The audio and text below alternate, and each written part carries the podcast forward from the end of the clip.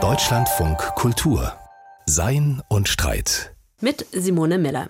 Herzlich willkommen zu einer Philosophiesendung in der Sommerpause. Und die Sommerpause ist doch eine prima Zeit, um auf neue Gedanken zu kommen, um den Raum des Utopischen zu bewandern.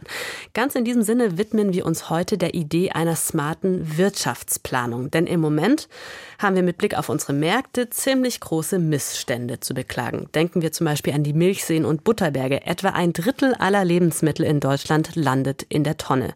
Die EU verschwendet sogar mehr Lebensmittel Lebensmittel, als sie importiert. Weltweit werden jeden Tag riesige Mengen an Getreide zu Tierfutter verarbeitet, während aktuell 190 Millionen Menschen an Hunger leiden. Unterbrochene Lieferketten führen auch hierzulande ausgerechnet an ganz empfindlichen Stellen zu Knappheit. Denken wir zum Beispiel an die Kinderantibiotika. Und dann gibt es ganze Marktsegmente, die für große Teile unserer Gesellschaft zum Problem geworden sind. So zum Beispiel die Preise auf dem Miet- und Immobilienmarkt. Und dazu kommt noch ein ganz grundsätzliches Problem, die Klimakrise. Mit unserer derzeitigen wirtschaftlichen Lebensweise schinden wir den Planeten und missachten sämtliche Nachhaltigkeitsziele. Angesichts dieser Lage gibt es an den Unis immer mehr Forschung zu neuen, zu klügeren Modellen der Wirtschaftsorganisation.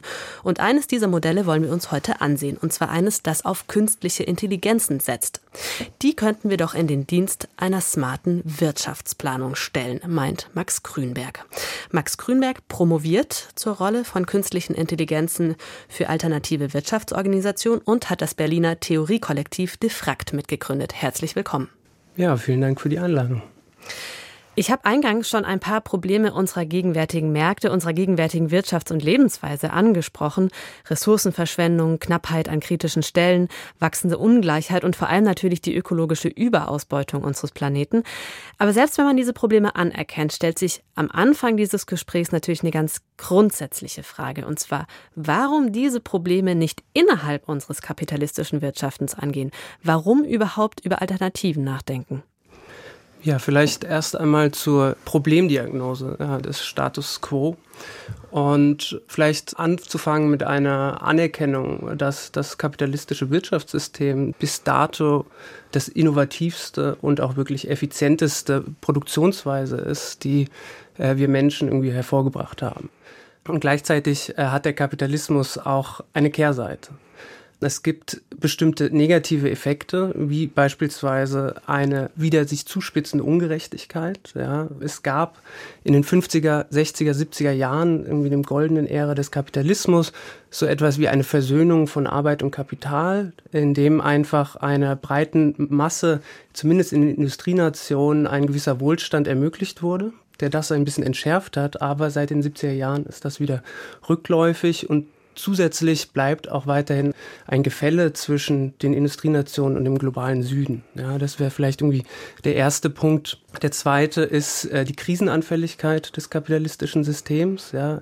Spekulationsblasen überrollen in bestimmten Intervallen die Wirtschaft. Das ist nicht vorherzusagen und führt zu Wirtschaftskrisen aus dieser Finanzspekulation heraus, die wiederum die Arbeiterin in Nöte bringt und das sozusagen nicht etwas ist, was abgestellt werden kann, sondern systemisch ist. Und wir hatten die letzte große Finanzkrise 2008, 2009 und befinden uns wahrscheinlich gerade auch in einer Wirtschaftskrise und also die Rezession in Deutschland ist von offiziellen Stellen sogar bestätigt und es ist nur eine Frage der Zeit, bis die Aktienmärkte darauf reagieren. Weiter muss man sagen, dass das System selbst undemokratisch ist. Ja, also selbst in den liberalen Demokratien gibt es de facto keine Demokratie am Arbeitsplatz. Ja, also dass sozusagen der Despotismus in den Betrieben, die von den Interessen der Anteilseigner bestimmt, sozusagen das Wirtschaftstreiben leitet. Ja, und man könnte jetzt sagen, wenn es nur diese Punkte wären, könnte man selbst als, äh,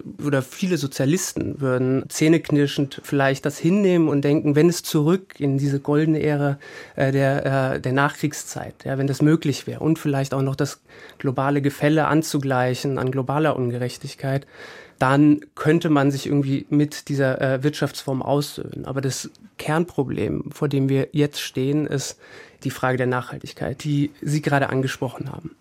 Wir sehen Brände in Südeuropa, Rhodos, Sizilien steht unter Flammen. Wir haben faustgroße Hagelkörner, die über Norditalien hinwegfegen. Und das Problem an der Sache ist, dass der Kapitalismus einem Wachstumszwang unterworfen ist, systemischen Zwängen unterworfen ist, die permanent nach einem Prinzip von Wachs oder Stirb die eigenen Grenzen verschieben. Marx nannte diesen Prozess Akkumulationsprozess und das Problem vor dem wir uns jetzt befinden, dass wir irgendwann auf planetarische Grenzen stoßen. Und selbst bei anorganischer Materie, wie etwa Bausand oder so, kommen wir an Grenzen. Also sozusagen die, die Grundressource, die für Herstellung von Beton notwendig ist, wird zu knappen Ressource im 21. Jahrhundert. Und mit einem System, das sozusagen auf Wachstum angewiesen ist, kommen wir hier vor grundlegende Probleme. Ja, und der Glaube, dass Wirtschaftswachstum entkoppelt werden kann von einem ökologischen Mehrverbrauch von Ressourcen, ist meiner Meinung nach ein Irrglaube. Und angesichts dieses drohenden Kollapses, also bewegen Sie sich jetzt in einen Diskussionsraum, in dem es um neue Formen, um smarte Formen der Wirtschaftsplanung geht, mit Betonung auf Planung. Und vielen Leuten dürften da jetzt erstmal die Haare zu Berge stehen, denn bei Wirtschaftsplanung kommt uns natürlich erst einmal eine Assoziation, eine ganz prominente Assoziation, nämlich die realsozialistischen Planwirtschaften der ehemaligen Sowjetunion. Und die waren nicht nur dysfunktional, sondern die waren auch extrem undemokratisch, wie wir alle wissen. Sollten wir also nicht besser die Finger lassen von neuen planwirtschaftlichen Experimenten? Sie haben eben schon die Wohnungsfrage in der Einleitung angesprochen. Das ist ein, ein sehr gutes Beispiel, dass in Berlin eine akute Wohnungsnot gibt, aber gleichzeitig systemisch sozusagen es zum Neubaustopp kommt, weil es sich einfach nicht mehr lohnt. Ja, also dieses Auseinanderfallen von dem, was profitabel ist und dem, was wirklich gebraucht wird, ist in der Marktwirtschaft selbst auch angelegt, wo das Bedürfnis immer nur Mittel zum Zweck ist. Ja? Und die Idee einer postkapitalistischen Wirtschaft ist sozusagen die Bedürfnisbefriedigung zu einem Endzweck zu machen. Ja? Und das zeigt sich beispielsweise auch bei Dingen wie geplanter Obsoleszenz. Ja?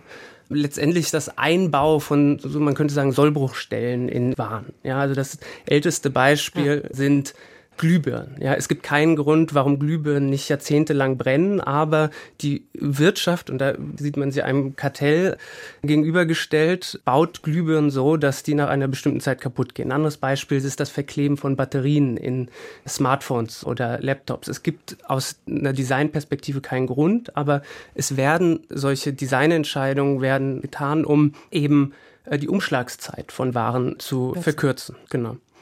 Und es zeigt sich eben in allen Bereichen. Also Waschmaschinen früher haben 30 Jahre gehalten, jetzt braucht man wahrscheinlich selbst bei den Premium-Herstellern nach fünf bis zehn Jahren eine neue. Die Textilien, die Baumwollqualität äh, verschlechtert sich, Möbel werden aus Pressspan hergestellt und so weiter. Und das wieder sehr stark mit der Nachhaltigkeit äh, natürlich dem entgegenläuft. Und bei der Frage nach den Lösungsmodellen, ja, würde ich sagen, ist die erste Perspektive, die man kurz benennen muss, ist, würde ich sagen, eine reformistische, ja, also die Hoffnung, dass man eben Märkte in irgendeiner Form befrieden kann.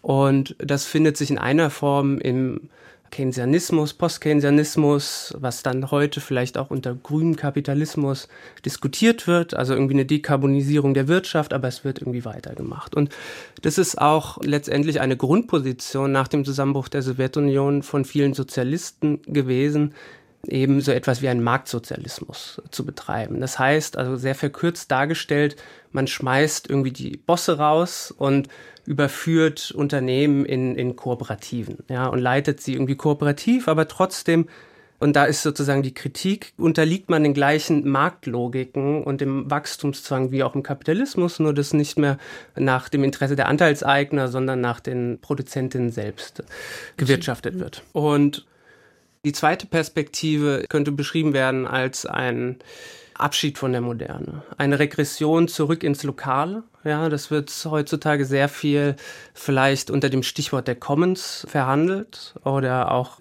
sehr stark in der Degrowth-Szene. Und da ist die Idee sozusagen ein Rückzug in kleine solidarische Zellen, also solidarische Landwirtschaft, irgendwie so eine neue Form des Lokalismus. Ja. Und Das Problem an dieser Perspektive halte ich, dass es auf ein Problem der Skalierung letztendlich trifft, weil sich die Frage stellt, wenn wir irgendwie demokratische, selbstverwaltete Zellen haben, ja, wie kann zwischen diesen Zellen eine Form von ökonomischer Koordination jenseits einer Marktwirtschaft auch stattfinden?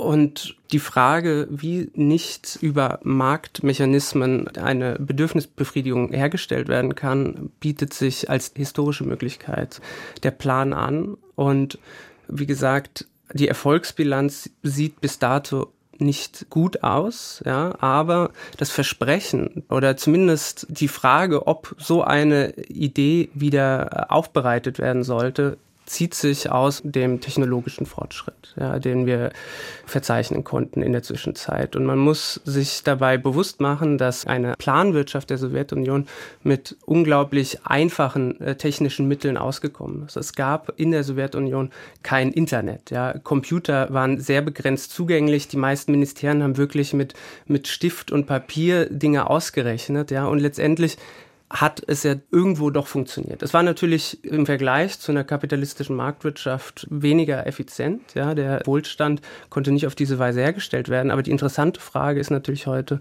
wie könnte das eine Bedürfnisbefriedigung herstellen? Und da gibt es zwei Punkte. Die erste, also wo Algorithmen selbst ansetzen könnten. Und die erste ist eben bei der Bestimmung von Bedürfnissen. Ja, wenn eine bedürfnisbefriedigte Wirtschaft realisiert werden sollte, dann muss in irgendeiner Form erst einmal erhoben werden, was die Bedürfnisse überhaupt sind. Wie könnte das aussehen? Also ja. stelle ich mir dann vor, alle setzen sich hin, alle Bürgerinnen und Bürger und schreiben auf einen Papierzettel auf, was sie sich gerne wünschen, so ein bisschen wie kurz vor Weihnachten in Richtung Weihnachtsmann. Das klingt extrem unrealistisch und unplausibel. Darauf wird es also nicht hinauslaufen. Wie können wir uns das also vorstellen? Denn, also was ich bereits verstanden habe, es geht immer um sowas wie eine Jahresplanung. Und selbst da stellt sich natürlich die Frage, wir können ja nicht wissen, was wir im nächsten Jahr genau brauchen werden. Zum Beispiel brauchen wir Medikamente? Werden wir krank? Welche Medikamente werden wir dann wohl brauchen? Solche Fragen, die lassen sich gar nicht beantworten. Das heißt, wie können wir uns vorstellen, dass so eine gesamtgesellschaftliche Bedürfnisplanung vonstatten geht, die ja in einer gewissen Weise trotzdem ein relativ großes Maß an Flexibilität erhalten muss. Was gibt es da für eine Idee? Eine Alternative ergibt sich aus dem Blick in die kapitalistische Produktionsweise heute selbst und der Blick in Unternehmen wie beispielsweise Amazon. Ja, Amazon verkauft auf ihrer Plattform in den USA zumindest 500 Millionen Produkte und für jedes dieser Produkte werden letztendlich Vorhersagen, Nachfragevorhersagen erstellt. Ja, und diese Unternehmen verwenden dafür vor allen Dingen algorithmische Mittel. Ja, also früher waren es klassische statistische Methoden und heute verfügt Amazon über so ein, was sie ein Unified Forecasting Modell nennen. Das heißt, sie haben diese riesigen Datenmengen von 500 Millionen Produkten Daten, Konsumverhalten und so weiter. Und auf deren Grundlage, ja, auf dieses Datenschatzes, können diese Modelle eben interpretativ einen zukünftigen Bedarf extrapolieren. Das heißt, sie sind sehr effizient darin, bestimmte Muster in diesen Datenmengen, in diesem Konsumverhalten letztendlich zu erkennen und das sozusagen zu nutzen, um bestimmte Zukünfte zu modellieren. Und das ist in einer Form, überlegen über Ansätze wie vor 30 Jahren, ja, wo einfach bestimmte Zeitreihen es gab, beispielsweise der Verkauf von Kuchen auf dem Wochenmarkt und dann hat man jedes Wochenende sozusagen über mehrere Jahre und da macht man die Vorhersage. Und man muss sich vorstellen, dass Amazon über solche Zeitreihen für jedes ihrer 500 Millionen Produkte verfügt. Und natürlich gibt es Interdependenzen zwischen den einzelnen Zeitreihen, ja, und diese Machine Learning Algorithmen sind sehr gut, eben diese Muster zu erkennen und in die Zukunft sozusagen äh, zu projizieren. Und das hat auch den Vorteil, dass das schon angewandte Verfahren sind. Es wurde also schon unter Beweis gestellt, dass das funktioniert. Genau, das ist keine Zukunftsmusik, sondern ist der Status quo, der sozusagen in so einer Wirtschaft natürlich nochmal auf eine andere Ebene gehoben wird, wo letztendlich alle Daten abgeschöpft, man könnte sich auch beispielsweise bei Suchanfragen könnten sozusagen auch hilfreich sein, um in so ein Modell einzuspeisen. Und es gibt Beispiele, wie Google Grippewellen vorhersagt. Einfach auf der Grundlage von Suchanfragen. Das funktioniert mehr oder weniger gut, aber wir verfügen sozusagen über einen Datenschatz, der einfach produktiv gemacht werden könnte. Und es wäre sozusagen irrational, nicht diese Vorhersagetechnologie in irgendeiner Form für ein Projekt wie eine Planwirtschaft, eine smarte Planwirtschaft zu verwenden. Ja? Und das Wichtige ist vielleicht noch hier festzuhalten, dass das sozusagen nur die quantitative Seite betrifft. Also die, die qualitative Seite, was für Eigenschaften diese Produkte haben sollen. Ja? Also Designfragen letztendlich, da kann uns kein Algorithmus bei weiterhelfen. Und sozusagen diese Frage der Partizipation sollte sich eher auf solche Dinge beschäftigen. Also dass irgendwie wirklich Konsumenten eingespannt werden, auch in Designprozesse. Also dass da Partizipation hochgehalten wird. Und auf diese Partizipationsfrage müssen wir unbedingt noch zu sprechen kommen. Bevor wir das aber tun, sollten wir uns jetzt noch mal kurz die Produktionsseite auch angucken. Denn die Konsumseite, also die Frage, was wollen wir denn eigentlich konsumieren, was werden wir im nächsten Jahr brauchen, die muss natürlich verzahnt sein mit der Produktionsseite. Und das heißt, jedes Unternehmen müsste in einer solchen Anordnung eine Produktionsfunktion erstellen. Was ist jetzt genau eine Produktionsfunktion? Und vielleicht können wir das einfach direkt mal einem konkreten Beispiel machen, sagen wir einem Autokonzern, ja? Also wie würde ein smart planerischer, ein mit Algorithmen agierender Autokonzern berechnen, welche Materialien er braucht, um möglichst effizient, möglichst klug diejenigen Bedarfe zu produzieren, die angemeldet worden sind. Also die Idee ist natürlich, dass auch der Kapitalismus letztendlich plant. Ja, also der Unterschied zwischen einer Marktwirtschaft und einer Planwirtschaft ist, dass es in, in der Marktwirtschaft letztendlich die Unternehmen selbst individuelle Pläne haben und dann das, was Marx als Anarchie des Marktes äh, beschrieben hat, Adam Smith nennt es die unsichtbare Hand, diese individuellen Pläne durch den Preismechanismus werden Angebot und Nachfrage in irgendeiner Form ausgeglichen. Und es ist natürlich immer ein Treiben, das nicht ganz aufgeht. Aber letztendlich löst der Markt auf diese Weise die Verteilung von Gütern im Sinne der Profitabilität. Also die, die Güter, die materiellen Ströme werden zu den profitabelsten Industrien gespült.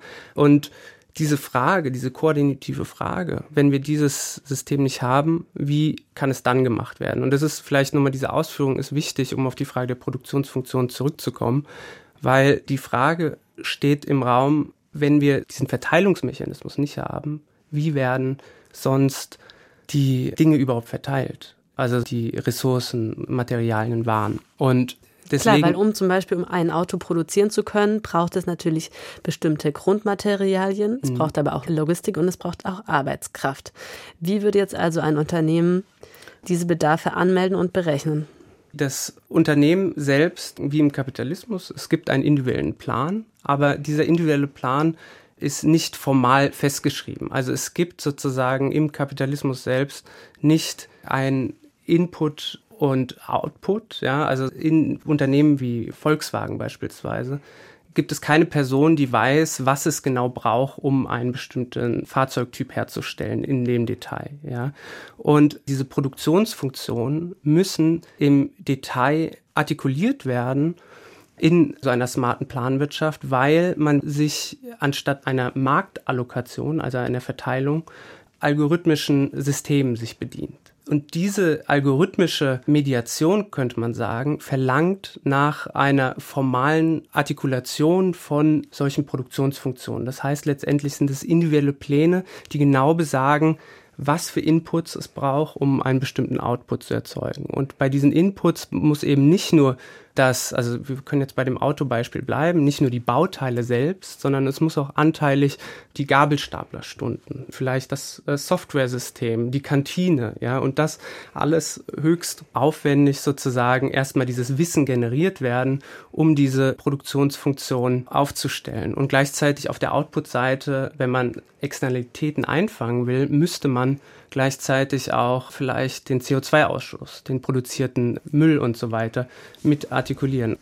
Also Sie deuten ja selber jetzt gerade schon an, dass das alles ganz schön voraussetzungsreich und hochkomplex ist. Dann stellt sich natürlich sofort die Frage, ist das realistisch? Also ist das überhaupt machbar oder ist das jetzt, reden wir gerade über eine schöne Gedankenspielerei, die aber eigentlich jeglicher Grundlage entbehrt? Also bei der Vorhersage von Bedürfnissen, da denke ich, da befinden wir uns definitiv im Bereich der Möglichkeit und da würde sozusagen eine Ausweitung, dem Zugang an Daten würde wesentlich dabei helfen, akkurat darzustellen, was zukünftige Bedürfnisse sind, ja, im, im Vergleich zur kapitalistischen Wirtschaft.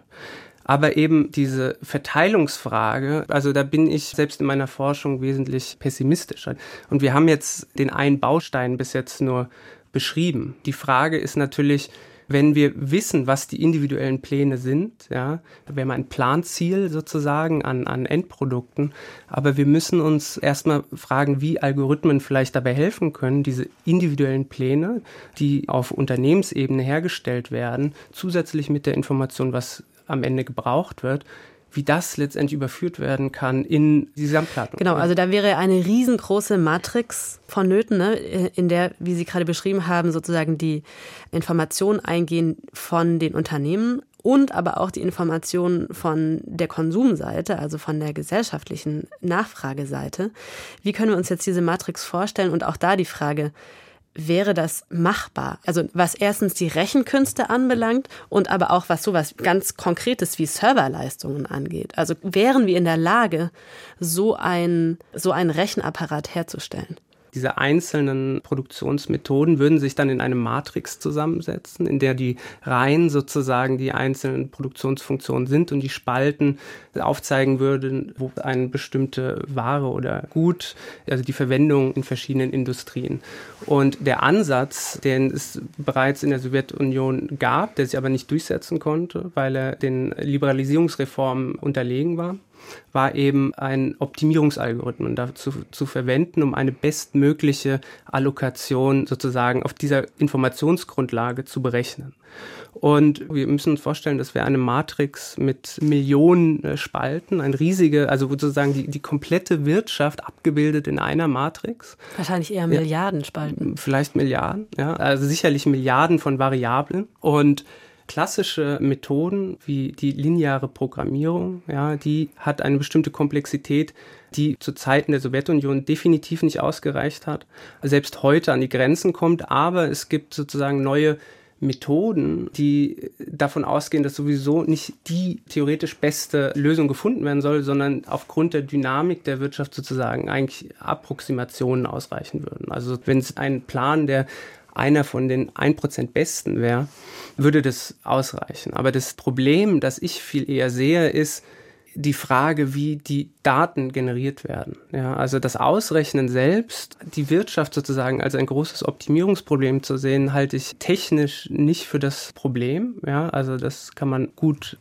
theoretisch nachweisen. Aber die Frage ist, wie sozusagen diese äh, Produktionsfunktionen artikuliert werden, ja, also die einzelnen Pläne. Und da ist es auch so, dass ein Grundproblem jeder Planwirtschaft letztendlich war, dass die einzelnen Produzenten einen bestimmten Anreiz haben, Fehlinformationen zu übermitteln. Ja, das sozusagen. Also größere Bedarfe anzumelden, als sie eigentlich haben zum Beispiel. Genau, das ist eines der besten Beispiele. Wenn ein größerer Bedarf angemeldet wird, dann kann man sicher sein, dass man vielleicht das Notwendige auch äh, zugeteilt bekommt. Und das hat auch in der Sowjetunion, die eine Mangelwirtschaft war, sozusagen war es ein Kernproblem, weil einfach man mit falschen Informationen gehandhabt hat. Ja. Also wir haben jetzt über die Konsumseite und über die Produktionsseite mhm. gesprochen und über die Matrix, die diese beiden Seiten sozusagen scharnierartig zusammenhalten würde und abbilden würde, wirklich den gesamtökonomischen Bedarf. Und jetzt an dieser Stelle stellen sich natürlich ganz spannende, wichtige, aber auch extrem schwierige demokratietheoretische Fragen, denn Wer soll nun darüber entscheiden, welche Güter produziert werden, welche Güter nicht produziert werden, wie viel von welchem Gut produziert wird, welche Güter Vorrang haben vor anderen und wie zum Beispiel auch umgegangen werden soll mit der Einhaltung von Nachhaltigkeitszielen. Das sind ja alles genuin politische Fragen, die wir eben nicht den Algorithmen überlassen wollen. Es bräuchte also ganz neue Formen der demokratischen Aushandlung, der demokratischen Bedarfs Planung. Gibt es dazu interessante und auch überzeugende Vorschläge, wie man mit dieser Art von Demokratie-Herausforderung umgehen könnte? Ja, sehr wichtige Frage. Und das, was ich sozusagen bis eben beschrieben habe, ist in der Tat, würde lediglich eine technische Machbarkeit darstellen. Und es ist, wie Sie richtig erkannt haben, solche Fragen sind erstmal extern dazu. Ja, der, dem Algorithmus, der letztendlich nur eine bestimmte Funktion maximiert.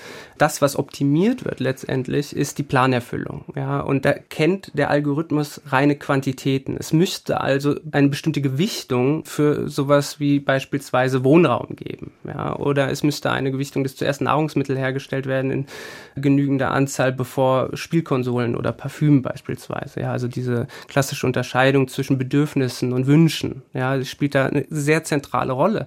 Aber die Frage, die sich natürlich stellt, ist, wie werden diese Hierarchisierung von Zwecken, ja, oder von Bedürfnissen, wie wird die eingespeist in so einen algorithmischen Optimierungsprozess? Ja, nicht nur eingespeist, sondern überhaupt erstmal aufgestellt.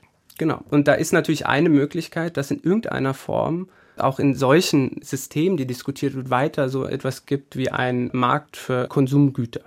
Und darüber wissen wir, wenn die Nachfrage sozusagen nach bestimmten Produkten groß ist, können wir davon ableiten, dass das dringend benötigt wird. Aber ein sehr gutes Beispiel für die Irrationalität von solchen Prozessen sind beispielsweise Verbrennermotoren. Ja, also sozusagen, wenn dieses System, auch unser Vorhersagealgorithmus, vorhersagen wird, dass die Nachfrage nach Verbrennermotoren hochgeht, ja, ist die Frage, sollte dieses System automatisch das erfüllen, ja, oder bräuchte es irgendwelche am besten demokratische Strukturen, die da zumindest erstmal einen diskursiven Raum aufstellen und dann ist die Frage, wie diese passiven Konsumentscheidungen, ob die überstimmt werden sollen. Ja, und da kommen wir sicherlich auch demokratietheoretisch zu einem Kernproblem, das wir heute in Bewegungen wie der letzten Generation sehen, dass wahrscheinlich, selbst wenn wir die Zukunft des Verbrennermotors in Deutschland beispielsweise äh, einen, Volksentscheid machen würde, bin ich der Meinung, dass sich eine Mehrheit für den Erhalt des Verbrennermotors aussprechen würde. Ja, und wir natürlich da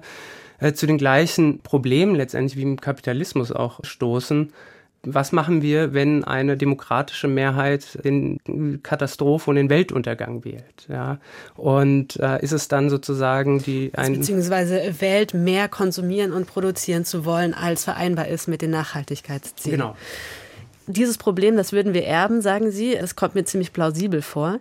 Aber gleichzeitig haben wir jetzt immer noch nicht darüber gehört, wie in diesem Diskussionsraum denn darüber, also was, was gibt es da für Ideen? Wie könnte man diesen Demokratiebedarf, der sich dann ja neu zeigen würde, also wirklich eine ganz konkrete Bedarfsaushandlung zwischen unterschiedlichen Bewohnerinnen dieser Wirtschaft. Wie könnte das aussehen? Was gibt es da für Verfahrensvorschläge? Also demokratietheoretisch sehe ich da letztendlich die Wahl zwischen Expertenräten oder wirklich Volksentscheiden, um solche Automatismen zu überschreiben.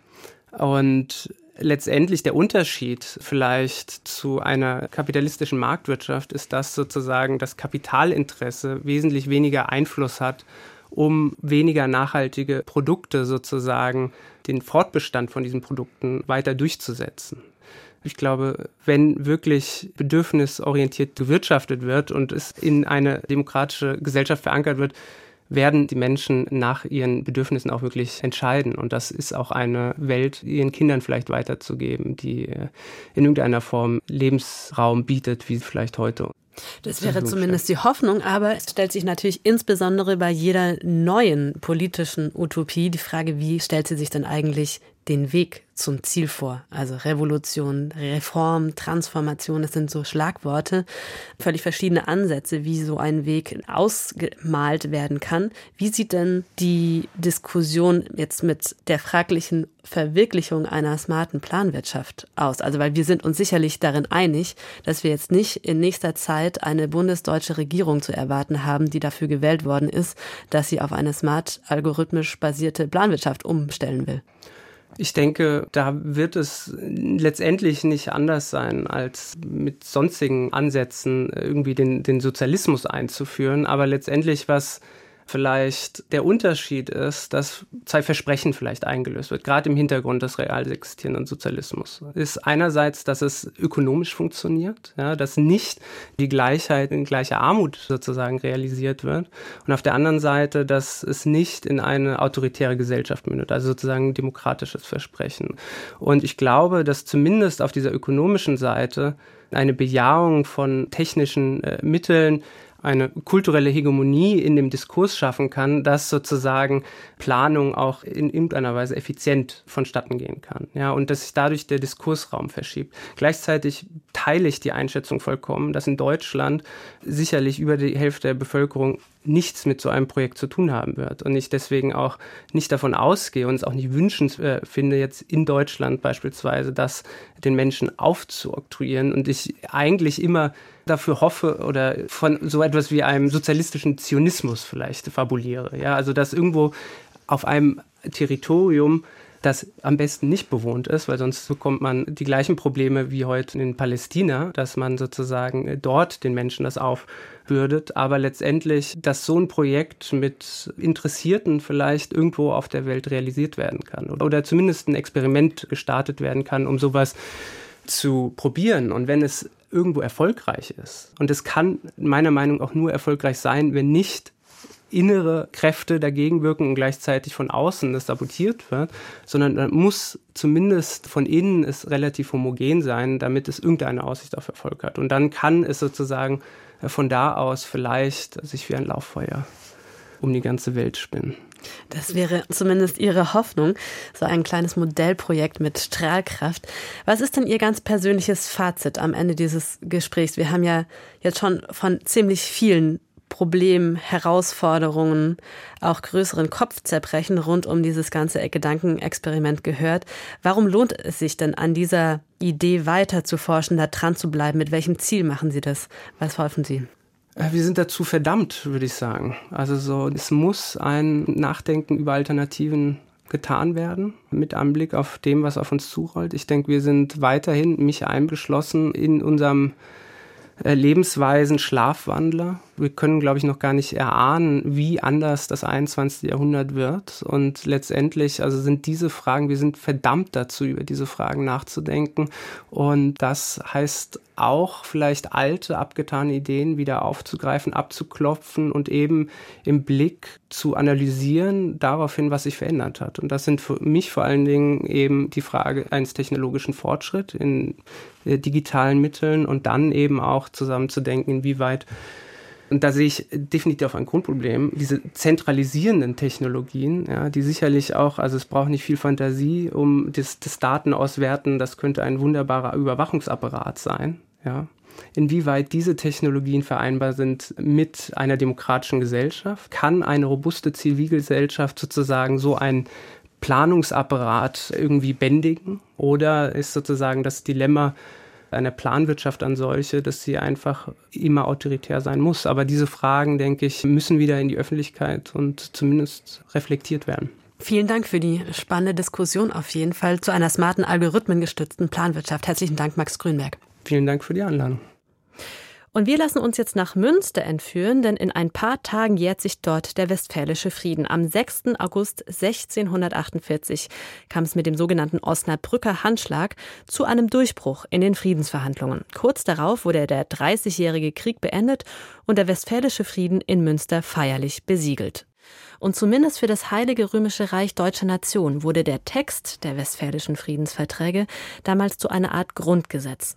Etienne Röder führt uns jetzt also durch Münster, der Stadt, in der sich damals die Vordenker und Diplomaten dieser neuen europäischen Friedensordnung die Klinke gaben.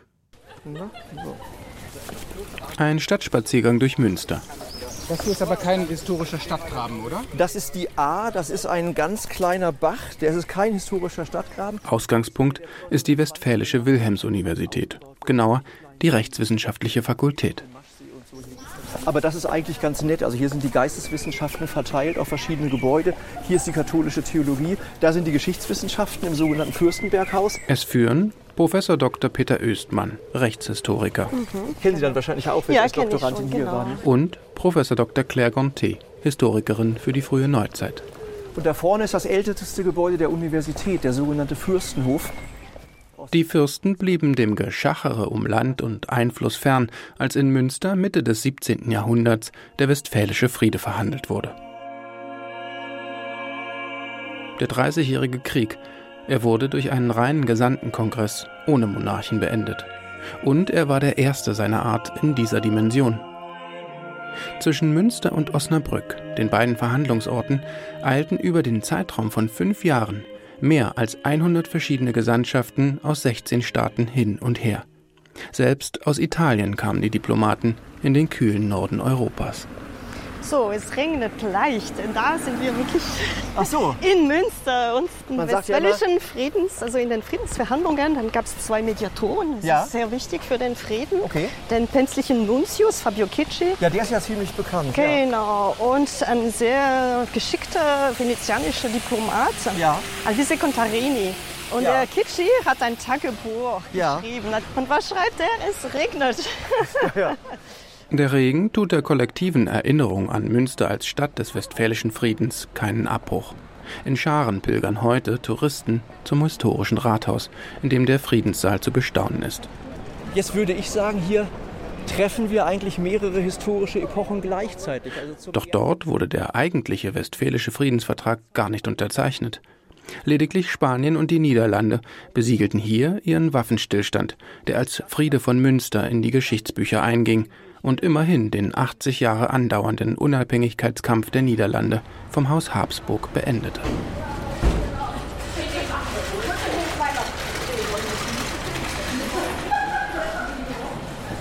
Also Sie hatten gerade Nebengeräusche durch Fahrräder. Das gehört aber in Münster dazu. Also dafür ist Münster auch bekannt. Unweit des historischen Rathauses und nur einen Steinwurf entfernt von der Lamberti-Kirche stehen wir nun vor dem Haus der Niederlande. Aber dieses Haus ist auch bekannt bei sehr vielen Touristen, die aus den Niederlanden nach Deutschland kommen, weil eben die Unabhängigkeit der Niederlande hier in Münster beschworen worden ist, wenige hundert Meter entfernt in dem Friedenssaal. Hier saß aber die niederländische Delegation. Und für diese Delegation hatte sich Höge de Groot, besser bekannt unter seinem latinisierten Namen Hugo Grotius, aufgemacht, an den Friedensverhandlungen teilzunehmen. Der Zeitgenosse von Rembrandt und Vermeer war ein Wunderkind und mit 26 durch seinen Text Mare Liberum bekannt geworden. Darin forderte er nicht weniger als die Freiheit der Meere und berief sich auf ein bis dato gar nicht formuliertes Völkerrecht. 1625 dann erschien in Paris sein Hauptwerk, De Jure Belli ac Pacis, über das Recht des Krieges und des Friedens. Er ist einer der berühmtesten Juristen der Zeit gewesen. Man sagt ja auch, einer der Vordenker eines säkularisierten Völkerrechts. Und eventuell hätte er hier noch einen Akzent setzen können. Er befand sich gerade in Skandinavien. Also er wollte nach Lübeck fahren. Und kurz bevor er in Lübeck angekommen ist, gab es einen Schiffbruch. Und er ist dann gestorben. Und er hat also hier diesen Kongress nie erreicht. Wohl aber seine zukunftsweisenden Ideen. Nach Grotius hatten sowohl Völker als auch Einzelpersonen bestimmte Rechte. Rechte, die in der Natur des Menschen wurzeln. Und der einzige gerechte Grund für einen Krieg bestünde demnach in der Verletzung dieser Rechte. Diese Überlegung, Recht jenseits von moraltheologischen Dogmen zu denken, war eine entscheidende Grundlage für den westfälischen Frieden.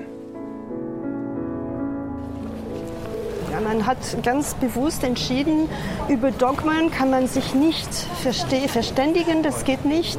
Das äh, ist auch nicht mehr unsere Sache, das müssen die Theologen besprechen. Wir bemühen wir uns um ein friedliches Zusammenleben hier.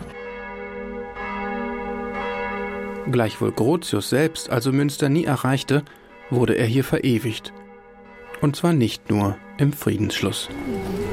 Es gibt auch ein berühmtes Gemälde mit den ganzen Gesandten äh, in Münster und mitten im Gemälde steht das Grabmal von Hugo Grotius. Etienne Röder über Hugo Grotius und den Westfälischen Frieden, der 1648 in Münster geschlossen wurde. Und damit geht diese Ausgabe von Sein und Streit auch zu Ende. Vielen Dank fürs Interesse und bis zum nächsten Mal, sagt Simone Miller.